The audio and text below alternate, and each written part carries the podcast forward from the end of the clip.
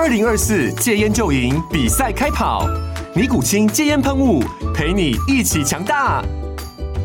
戒烟不容易，单靠意志力戒烟的人，时常无法克服戒断症状而失败。尼古清戒烟喷雾将是你的神队友，简单一喷，药品急速释放，立即缓解七大戒断症状，不限场合提高戒烟成功率。除了尼古清神队友，你还可以寻求专业医疗人员协助，一起迈向戒烟成功之路。尼古清戒烟喷雾，用科学方法戒烟，请咨询全台各大药局及戒烟门诊。本广告由尼古清戒烟喷雾、卫部药书字第零二七八三五号提供。嘉安嘉护股份有限公司，台北市中山区民生东路三段二号十楼，北市卫药广字第一一三零三零一九零号。尼古清戒烟喷雾，相伴每个新开始。大家好，这里是工程师的商学院，我是王同学，我是郭老师。今天要谈的题目叫做“打败对手的第一步思维”哦。在商业上有一件很残酷的事情是，你不一定要完美，但是你一定要赢。那所以胜出这件事情就会变得非常重要，无论像是你的面试啊。像是你的提案啊，或是上纲到现在所谓的大企业之间的竞争，或者所谓的半导体之战，很残酷的就是赢者全拿。你只要赢那个一分两分，你就是吃下整块的饼。所以在做很多商业决策的时候，我们要有一个很重要的思维，就是我们手上的专案不只是要做的完整，甚至有时候我们可以不用做完整哦，我们反而是要去想说要怎么做。才能胜出你的同事，胜出另外一家公司。而这种让自己胜出的第一步呢，就要告诉大家，就是所谓的武力分析。想问一下郭老师，可以先简单介绍一下武力分析吗？是的，我们都知道，工欲善其事，必先利其器。是。那武力分析呢，就是让我们的这个策略规划的执行呢，更加的锐利。那武力分析是来自于。哈佛大学的管理学名师麦克波特 （Michael Porter） 在《竞争策略》一书中，整合了产业结构的分析、竞争者的分析和产业演化的分析，构成了一个分析模型。那产业分析的环境呢，在我们大家的市场的这规模当中，它有五个成员，有五个演员在里面互相的拉扯，看谁呢能够拿到你的起司。那这五个。竞争的作用力呢，我们就叫做五个力。那这五个力呢，第一个呢是潜在进入者，第二个呢是替代品，第三个呢是很可怕的，就是你的客户，然后呢会控制你的供应商，还有更可怕的呢是随时跟你做价格竞争跟产能竞争的现有竞争者。哦，所以五个叫做潜在进入者，然后替代品，然后客户。供应商跟现有竞争者，那相信很多的听众可能已经有了解五力分析的概念。那今天我们会用工程师的角度，或者说一些工程的例子来重新解构这个五力分析哦。如果说你今天第一次听到五力分析，然后听到这五个所谓的呃潜在进入者、替代品、客户、供应商、现有竞争者，你可能会有觉得一两个名词可能很像。比如说，哎，潜在进入者跟现有竞争者哪里不同啊？怎么又有替代品？那今天也会做一个很完整的解释哦。那我自己个人有一个比较好奇的地方，就是啊，老师，我们上一次不是已经谈到了所谓的 SWOT 分析吗？想说不是已经很够用了吗？怎么今天又蹦出了一个五力分析？那五力分析跟所谓的 SWOT 分析究竟有什么不同？好的，那我们来。再解读一下刚刚所讲的“工欲善其事，必先利其器”。是善其事，就是所谓的 PDCA，嗯嗯，执行的部分。是。那我们执行是怎么来的呢？就是根据我们的策略。那我们的策略是怎么来的呢？就是根据我们的 SWOT 得到的拟定的策略。那我们拟定的这个策略下来之后呢，要经过武力分析的了解之后，才知道我们的策略够不够锐利。可不可以打败我们的竞争对手？可不可以在五这五力竞争当中呢胜出？你刚刚所提到的胜出。好的，那我们来看看，来跟你复习一下 SWOT 是什么喽？是 SWOT 呢，就是根据我们企业的优势、嗯，缺点，哦，就是优势跟缺点是审核我们内部的资源，得到优势跟缺点，S 跟 W。那我们也要评估我们现在所处的外部环境。那外部环境我们说过，我们要评估九月，九月很冷多变嘛，S E P T E 五个外部环境的这个这个因素。那我们得到了，哎，有可能是我们有机会了啊，也有可能我们有会面临到威胁了。所以经过这个 SWOT 所设定的这个策略啊，我们得到策略之后，我们要去做事喽，就是 PDCA 啊。我们要知道我们做的事到底有没有有没有真的有用呢？那就是五力分析来再来做一次呢啊研究跟评估。哦，了解。所以武力分析有点像是，嗯、呃，他拿上去战场前就是。把你的武器磨得更锐利，然后所以它的实战性跟攻击性会更强烈，就对了。对，这个我们英文叫做 sharpen your strategies。哦，了解了解，就是精磨你的策略，然后让它可以更精准的打败敌人这样子。那老师，那你可以跟我们就是以工程师的角度来细细谈一下这五力分析究竟有什么样的 mega 需要大家注意吗？好的，既然你讲到这个工程师的角度，那我们今天聚焦在工程师。好啊，因为五力里面来讲，其实有很多的面向。嗯，那我们聚焦在工程师，在这个地方呢，了解一下我们工程师的角色，怎么来帮助我们公司里面其他的 team members 或者你的老板来做好我们的武力分析，来让我们的事情呢能够事半功倍。那我们第一个呢，我们要先知道谁是我们的现有的竞争者。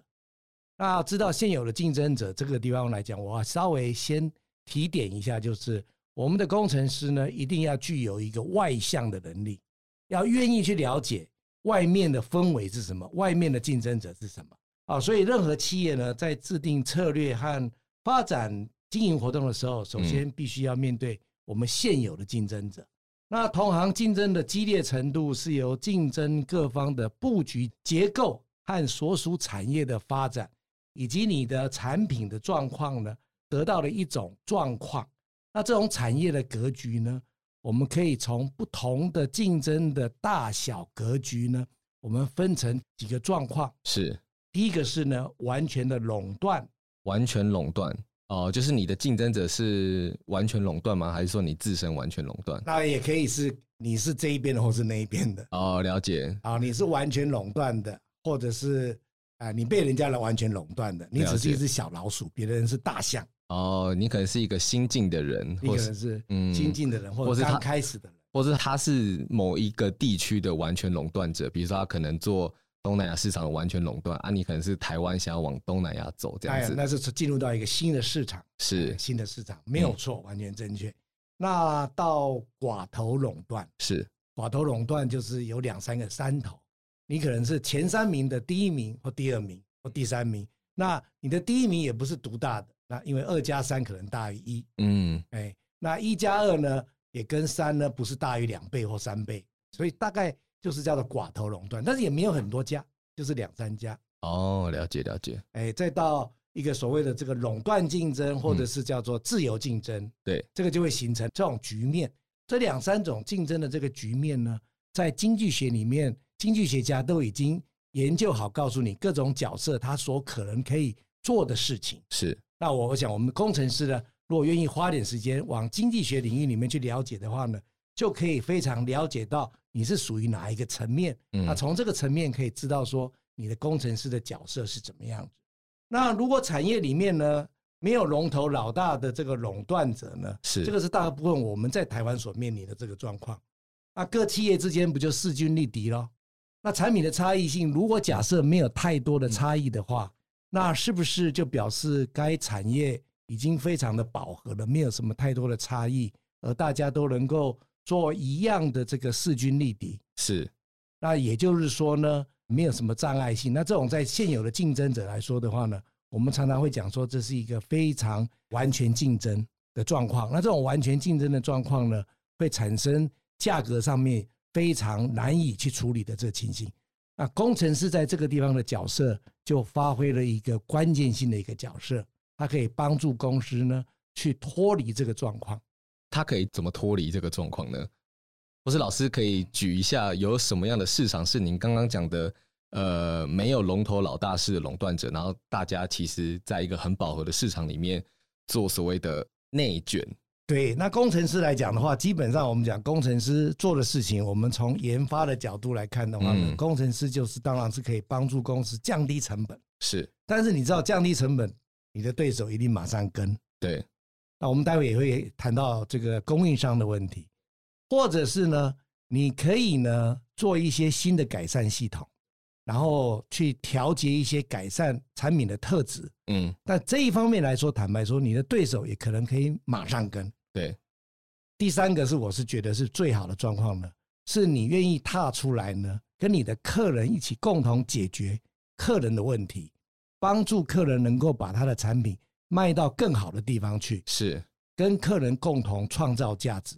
这一点我觉得是最能够保持长远跟长时间的一种，哎，把竞争对手稍微抛开一点距离的方法。哦，就你不只是专注在产品本身的价格跟品质，你还教你的客户说怎么用它用的最好。用我们家的晶片，你可以做到多好的机台，或是我们家的晶片。你可以可以怎么用怎么用，它的良率会提升非常多。对，或者是你可以用我们家的晶片做出你的东西是跟别人的不一样。嗯，我们今天到目前为止讲了很多，你一定要让自己不一样，你也让你的客人跟别人不一样，这是蛮重要的。哦，就是工程师他可以跳脱说他只是做手上产品的这个思维，然后就是延伸到站在客户的角度，因为客户他可能本身也面对。非常多的竞争者是咯，对，就我刚刚说，我们要踏出来，嗯，踏出来。那第二个呢，就是我们来谈谈看啊，潜在进入者。然后就是现在来到了武力分析的第二个潜在进入者。对，刚刚我们先谈已经跟你在一个市场里面的了。对，第二个是哎，有人要进来了。你想为什么有人要进来呢？因为这个市场的利益非常的大，大家都想来分一杯羹。对，有两个现象会让人家会想进来。是第一个，这个市场的利益非常的大。嗯。第二个，这个市场还在不断的扩大，这个就会吸引人家进来。嗯。那这个这种状况之下来讲的话呢，通常呢，我们要怎么样子来预估、预防这样子的情形呢？那我们就要来增加我们的这个进入障碍。进入障碍哦，那就是不要让人家进来，嗯，让人家进来的时候会有一些进入障碍哦。我们工程师要逐利的进进入障碍，从工程师的角度来看的话，呃，就是你可能做了一个很好的产品，你可能做电动车、做 AI 晶片，然后现在这一个呃领域可能非常的蓬勃，然后可能未来想要分一杯羹的人也越来越多。那一定的，对。那你在做这个产品的时候，你可能就要去。找到一些角度是别人没办法复制的，或者说它复制起来会非常的困难，那这个就是其他潜在进入者的进入障碍。对，刚刚你所讲的部分呢，很困难的部分有分两个地方，是。第一个是法律所保护的，这叫做专利，嗯，第二个是法律是没有保护的，但是你不愿意让人家知道的，这叫营业机密，嗯，或者你的生产机密。那通常这两点是非常非常重要的，嗯。那我们作为工程师来说的话呢，要维护公司少于这种新进入者的障碍，新进入者的这个竞争的话呢，嗯，要把这两件事情都把它做好。那你知道吗？是什么样子的人当为新进入者是很可怕的人？有三种人是很令人可怕的，他变成你的新进入者。资本巨兽哦，资本巨兽当然也有办法，但是假设你是很有特别的。很特别的技术跟专利的话，你想想看，美国的国家以国家的这个资本来讲，是不是比台积电大很多倍？嗯，但是美国还是需要台积电去了。哦，了解。所以呢，这三类的人呢，让我们来看看呢，这三类的人就是第一个，你看看可不可怕？他是你客户。哦哦，因因为他很已经很熟悉你提供的零件跟产品，他有可能会。知道你是怎么做的，他想要进来，嗯，他想要往往前进来。第二个呢，是你的供应商，提供给你材料做、嗯、做东西的人。第三个呢，是你每一天工作的伙伴，哦，他跳出去做了，嗯，那你想想看，这三类的人一旦进来做的话，你又没有法律的保障，又没有营业机密的运作的时候，那是不是很可怕的事情？嗯，所以呢，在我们工程师的日常工作之下的时候呢，也要非常注意到我们自己做的事情呢，也要为公司保有营业机密这种义务跟跟跟这个工作的这个守则。哦，所以老师会觉得说，工程师应该都要去具备所谓专利的概念吗？哦，一定要。嗯，工程师除了要具备专利的概念之外呢，你还要能够代表公司到法庭出席，捍卫你专利的有效性。这个是必须的吗？还是说他要变成一个 outstanding 的工程师，或是迈向年薪千万之路所必备的技能？嗯、这个是必须的，因为这个是非常附加价值的。所以我想，我们今天讲谈到了两个，第二个事情是工程师也要再踏出去的事情。我们待会会谈谈看，什么样子的工程师是不会被取代的。嗯，了解了解。好，那老师，我们来看武力分析的第三个，就是所谓的替代品哦。好的。那我们讲的替代品呢，其实跟新进入者有那么一点点啊相同的概念，也就是说，原来你的市场已经非常好了，你可能你在缺货的情形之下，那当然有人会想进来做生产，是啊，生产一样的东西，但是也有人呢会想到说，那我是不是有一些东西可以取代它？不是那么一样的，但是功能上可以取代它。啊，这一方面当然是也很有可能是因为你的客户因为拿不到你所供应的量。或者其他竞争对手的这个量，所以他们会想说，我是不是要用啊替代品？那有一些替代品呢，会是因为社会环节的改变、外部的改变，而会想到使用这个替代品。好，那这些来讲的话呢，这都会在我们的市场上来做一个发生啊。那所以替代品来讲的话，是蛮麻烦的，因为你常常不知道它什么时候会发生。嗯，所以我们在身为工程师来说的话呢。就常常需要去参加外部的一些展览，在同样的一个功能性的一个运作了的时候呢，他可以知道有什么替代品正在发生当中。嗯，第二个呢，就是要不断的增加我们的产品在客人那个地方所使用的功能呢，是越来越好，越来越便宜，这个样子就可以降低啊替代品。那老师，我我会想要问看看，就是假设我今天想要投入一个新的市场。那我什么时候应该要去选择说，哎，我要去当这个市场里面的竞争者，同样的竞同领域的竞争者，还是我要做一个替代品呢？比如说，比如说，哎，现在咖啡市场非常的庞大，这个提升市场非常的庞大，哎，各个咖啡品牌林立嘛。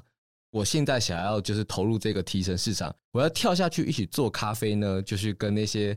星巴克啊，瑞幸咖啡啊，然后卡玛这种竞争，还是说，哎，喂，我来做一个，比如说绿茶市场，或者是养生茶市场，就是也是同样提神的饮料。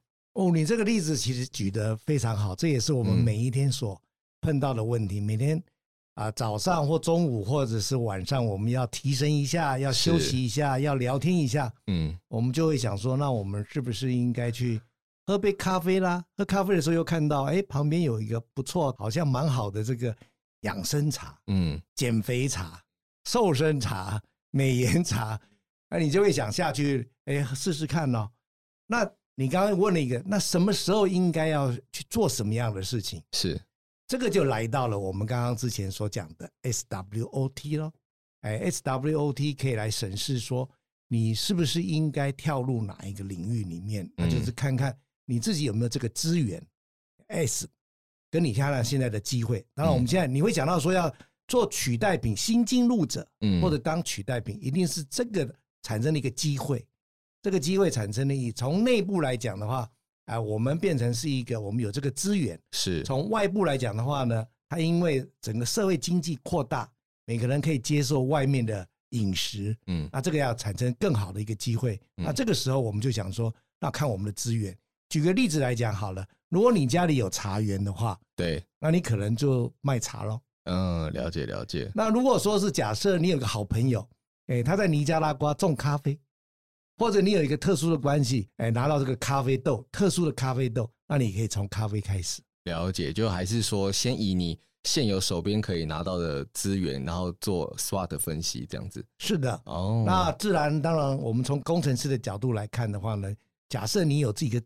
很特别的自成研究的精神，你再从当中呢去做一个自成研究，开始跟人家不一样。嗯，那我们接下来来看一个哇，这个大家又爱又恨的这个商业上最变动的情人——武力分析里面的客户啊，而且他很有可能会把你吃掉的情人，是，他像那个母蜘蛛一样。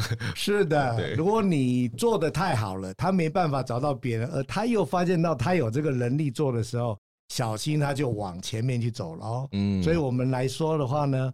啊，客户的议价能力呢，啊，是会受到很多因素的这个这个影响。是，比如说你的顾客的集中程度啊，那你占顾客的采购比重是多少？当然是你占他比重越大了，他越想要找人来取代你，或者来分你的一杯羹啊，或者是你的啊产品是不是有一些差异性啊？那顾客的经营利润，啊，这里讲提到顾客经营利润，就是说。假设顾客的经营利润比较差的话呢，他就一直想要希望你降低成本，是，以及呢，他可能会想要开发另外的人来取代你啊。从这几个面向来讲的话，你可以知道说，这个顾客呢，他具有很大的 powerful。嗯，那另外来讲的话呢，顾客有向后，所谓向后就是说你是他的供应商嘛，嗯，所以他有可能会向后整合啊。那对企业来说，选择客户的基本策略就要判别这个客户的这个议价能力。你当然希望这个客户的议价能力比较弱一点喽，那你才能够保持一个很好的这个价格策略。啊，我想现在大家都知道，Apple 对他的客户的议价能力最好。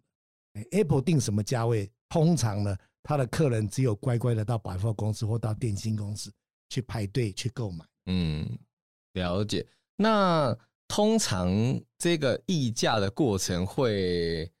很艰难吗？或者很冗长吗？这个议价能力通常就是会发生或不会发生而已。哦，就是一口答应，或者说它一定是有一个外部的氛围。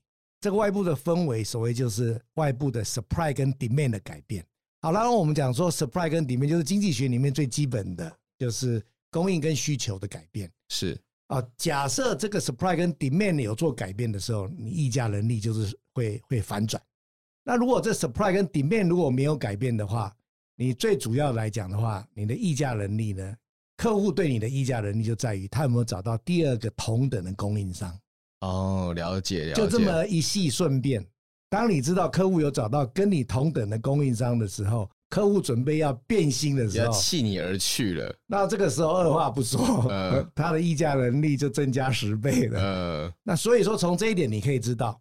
客户的工程师一定的不断在找可以跟你抗争的东西。如果你占他的成本比重高啊，啊，而他又是一个很重要的一个客户的时候，那你要不断的要让这个客人知道说，你的产品是跟别人不一样的，你有你的附加价值哦。所以这个地方就产生了一个所谓的议价能力的这个力道在在那边运作。哦，哎，那大部分这种跟客户互动的这个业务，它也会是工程师的背景吗？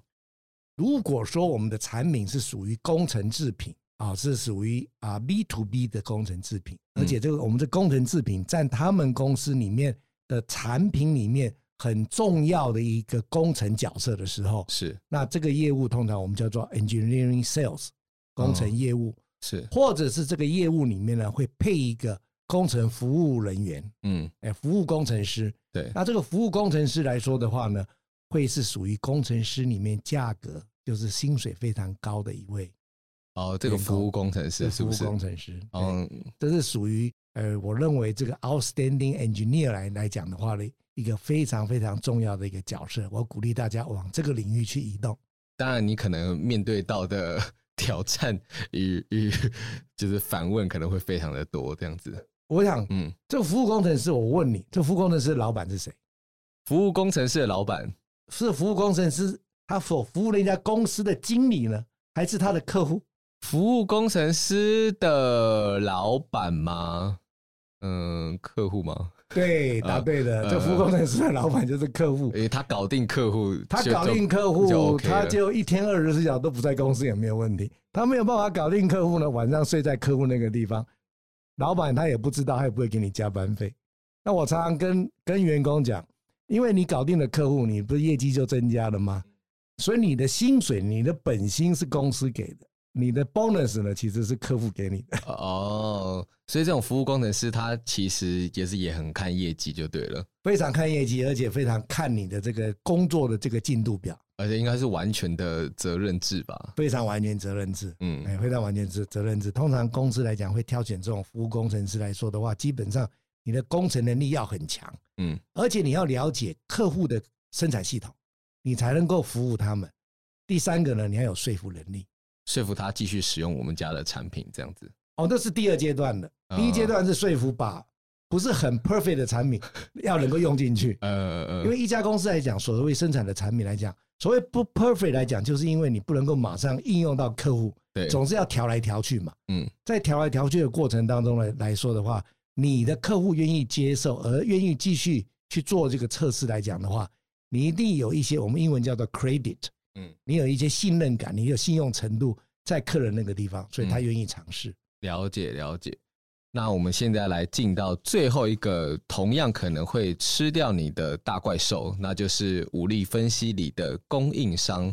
所以我们刚刚讲到客户的关系，那现在讲到供应商，所以这其实这是啊两个不同的角色的互换。对，一个你的下游是你的客户，那一个你的上游是供应商。所以，假设公司被供应商吃住了是怎么办？那就是代表说，你买的东西在其他地方买不到。嗯。第二个，供应商呢，就是呃，某一些特别的东西让你无法脱身，无法脱身。我们就说，这好像你吃的毒品一样，你吃了什么什么保养品一样，跑不掉。所以这个时候呢，工程师碰到这种类似这种形态的这个供应商来说的话呢，你主要的工作呢，就是需要呢，去发挥你的特色。去开发出一个可以取代原来供应商的这个产品，嗯，或者供应商，嗯，那你的工作是非常非常的重要。那一般来说的话呢，供应商来讲的话呢，它的一些替代性啊，或者说是它这个产品的这个发展来讲的话呢，都有一些程度上的一个差别。啊，越是属于前期的开发来讲的话呢，供应商的角色是非常重要的，因为你不可能一次开发很多供应商来做你的新产品，对。所以你一定会是在中期跟后期呢，把你的工作移动往去开发供应商。嗯，所以这个当东西来讲的话，我们一定要按部就班。就说你在做供应商来讲的话呢，你就是应该要知道怎么样子来。第一个，先把供应商能够愿意提供到你的新产品，让新产品所生产的部分呢，能够很平顺的资源充足，资源充足，嗯，然后呢，提供给你的客户，嗯，把这条线都建立起来了之后。再开始做第二个阶段的这个一个运作，嗯，好了，那我们现在来看哦，因为你要做第二个阶段的时候，所以你第一个阶段在选择供应商的时候，或者在选择原料的时候，就不能够太挑剔，不能够太挑这个全世界绝无仅有的东西，嗯，所以你在做开发产品的时候，一定要有这种 sense，这个 sense 是非常非常重要的，嗯，啊，这个，所以我我想我们在供应商来讲的话呢，也就是说呢，供应商的价格呢。啊，在企业成成正比当中来讲的话，你也会讲说，那我一定会先从它的比例上来讲，最重要的来做它的重要的顺序表了。这些都是工程师在开发的时候在选择，因为你了解了这五力的这个运作关系，所以你就会选对供应商来做你的初期供应商跟后期供应商。那和供应商交涉的这个职位通常是谁呢？和供应商交涉这个职位通常是怎样？这个也是一个非常好的一个一个问题。嗯，那你想想看，我我们去采购一个产品来说的话，我们大致上会分哪几类的产品？产品哦，嗯，三 C 产品，三 C 产品，我不晓得，没有头绪。好，从采购角度来讲，你会分他说，你会想说，第一个它叫做 important part。哦，important 就是重要的 part，最关键的部分啊，这不是关键，这重要的啊，重要的，重要的。那所谓的重要，就是你刚刚提到的这个，它占我们公司的成本比重是属于 A、B、C 前三项的重要。嗯嗯嗯，这 important part。嗯，第二个呢，就是你刚刚讲叫关键的 critical part，它不是那么贵，但是呢，没有它就做不出来。对对对，第一个很难找到替代的公司，替代的产品。嗯第二个呢，是它会影响关键品质的东西。嗯，那第三类呢，是无关紧要的产的 的采购，边角料，边角料，嗯、或者是这个到处都可以扫得到的，嗯啊，这个世界上来讲，这种东西太多了，这个叫做 commodity，嗯啊，就是一般的料。好了，那这样这三个分类之后，你想这三个来讲的话，会是谁来做负责？会是谁来做负责？对，所以 important part 一般来说，它是属于占成本大，但是它不是 critical part。对，所以 important part 基本上是属于给。可能可以给非工程毕业的采购高级主管哦，他可能是商科背景，他很很有协调能力，很有沟通能力，可以把供应商磨到愿意价，把价价格降低给你。呃，从这个角度可以可以可以可以找到这样的角色，因为这个部分的关键在于，他是要压低你的利润。对对对对对。那第二个来讲呢，那 critical part 呢？你呃，他就要有工程师的背景，他就要有工程师的背景，因为他他不只是价格，他要看他的品质好不好。对，然后这个这个采购主管呢，他负担了一个要把公司里面负责 R&D 跟负责制程的人员把它带在一起。有时候老板会赋予这一个采购主管一个 team，嗯，来去开发第二家厂商来取代这个 critical part。哦，所以这个地方就看出端倪出来了。我们从这个武力分析来讲。可以看出这一个价值性出来了。是，那 commodity part 基本上呢，就谁来谁有空来做都可以。瞎兵虾将不是很不能这样讲啊，它其实还是很重要的，因为交期还是很重要嘛啊。这个呃 commodity part 人家不交给你，你还是没办法生产嘛。是对，所以他可能是 junior 的一个很很好的采购人员，哎，那但是他并不是高级的采购人员。那刚刚提到这个跟供应商互动的角色，会不会跟客户交涉的角色会有重叠哦，的确，那其实是刚好是是是两端不一样的人，对，两端不一样的人。所以假设公司呢的主要的产品是 commodity part，嗯，那你的你的业务就要有很好的交际能力、社交能力，嗯啊，希望能够透过好的关系，能够继续能够让我们这个 commodity part 能够销售。那自然而然，每一家公司都是希望能够往上走嘛。所以他们也是希望能够开发我们叫做 niche product，那我们的 niche product 相对你的客户来讲就叫做 critical part。那我们希望开发出来的这个 niche product 能够卖给这个客户，所以这个时候公司应该要成立一个 special task force 来卖我们开发出来的 niche product。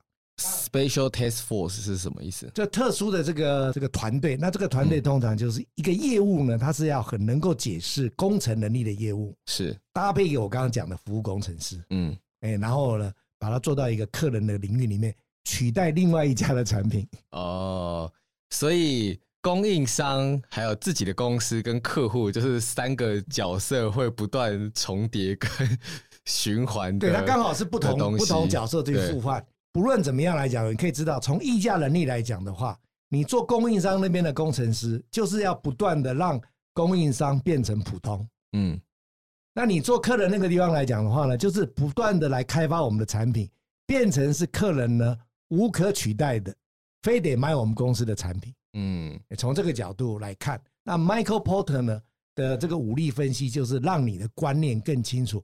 当你在做策略的时候呢，就是不断的往这个领域来做精进。那我们再快速的复习一次，武力分析是哪五力呢？就是所谓的现有竞争者，第二个是潜在进入者，第三个是替代品，第四个是客户，第五个是供应商。那会希望各个工程师在执行双专案的时候，可能都要对你的产品，还有你产品进入了市场都要有。这些概念会知道说他可能会面对到哪些不同的敌人或是盟友，那你你才能对于做你制作的产品才会更有市场性这样子，不然你总是会觉得说，哎，我好像已经把它做得很好了，很精良了，可是怎么还是一直被 PM 挑剔呢？或者到到底出问题出在哪里呢？这样子，尤其是现在的产品的周期都越来越短嘛，我们我们这种。嗯，要执行武力分析、SWOT 的分析，或是 PDCA 的速度要越来越快。那尤其是现在智能发展啊，然后各家都会有 自己的产品推出，所以工程师可能也要不断的精进自己的能力的。那老师，你现在会对于说这个时代的工程师，可能还要再注意哪些地方吗？你刚刚提到的就是要精进自己的能力，要滚动 PDCA 越来越快。嗯。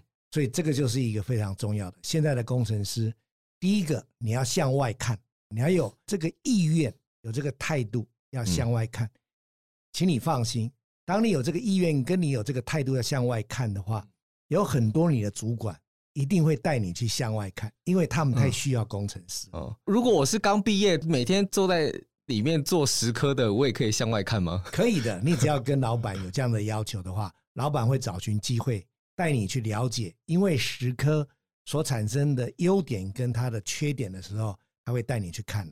哦，所以你可能就要跟你的主管抛出这些疑问，然后展现出庞大你想学习的心，还有好奇的心。嗯、对你的意愿，嗯、你刚刚讲到一个非常重要，叫做好奇的心。嗯，这些都是你的主管在。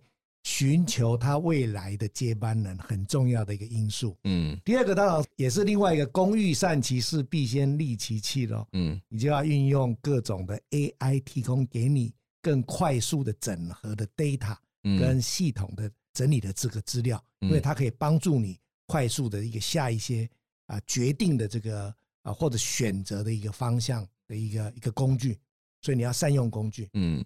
因为现在这种新进者啊，或者这种替代品的出来的速度也都非常快，你必须要依靠一些现有的 AI 的工具，你才能快速整合这些资料。不然你用人工的自己慢慢看，还是你只是靠每天脸书的资料，可能会有点跟不上这个时代的速度。这样子是的，千万不要自己看了，哎，也千万不要自己去补习了，你一定要去 ask for help，运用工具。了解，了解。好，那我们一路上也谈了非常多的工具了。那从一开始的 PDCA 到后来的 SWOT 分析，然后一直到呃现在的武力分析哦。那大家可以知道，这个是一个有一个循序渐进的脉络啦。那你只要照这个脉络，你再重回去先听第一集所谓的要如何到达年薪千万的。工程师，你就会很有感觉喽。这样子，那我们虽然说你可能现在听才有感觉，但是你知道做节目总是会有一个吸引大家铺陈嘛。我们总是要把这个甜头放在最前面。可是我相信，有从第一集一路听到现在的听众朋友们，一定就会开始对于这种工程师职涯的策略跟嗯脉络就会越来越清晰了。这样子，而且你因为了解了策略规划，也了解了 SWOT，了解了 PDCA，你就可以在公司里面。知道老板为什么要你这样做，要你先不要那样做，嗯，或者呢，你可以跟老板建议说应该先怎么做。是你只要跟老板说，就要这样做了之后，我们最主要的客户会乐意下我们更高单价而且毛利更好的东西。我相信你都不要先问老板这样子做好不好，老板一定鼓掌叫你赶快做。所以你因为你有这样的这个之后，我们常常在在我们的职场里面说。当你跑得够快的时候，你老板追不上你的时候，你的生活是就越来越自由了。是，而且我们也提供了一个很好的框架给你在做简报的时候，就是你只要很快速的套用武力分析、SWOT 分析跟 PDCA 的这个流程，你你很快速就可以应付完一个报告，没有问题的。对对对对对，好，那期待大家可以。使用看看这个武力分析，不管你手上在执行什么样的专案，都一定能套上所谓的无力分析。只要你有在面对所谓的呃市场竞争的话，那欢迎。如果说你使用完有什么心得，或是听不太懂的地方，都欢迎私讯我们的工程师商学院。那我们就下次再见喽，拜拜，拜拜。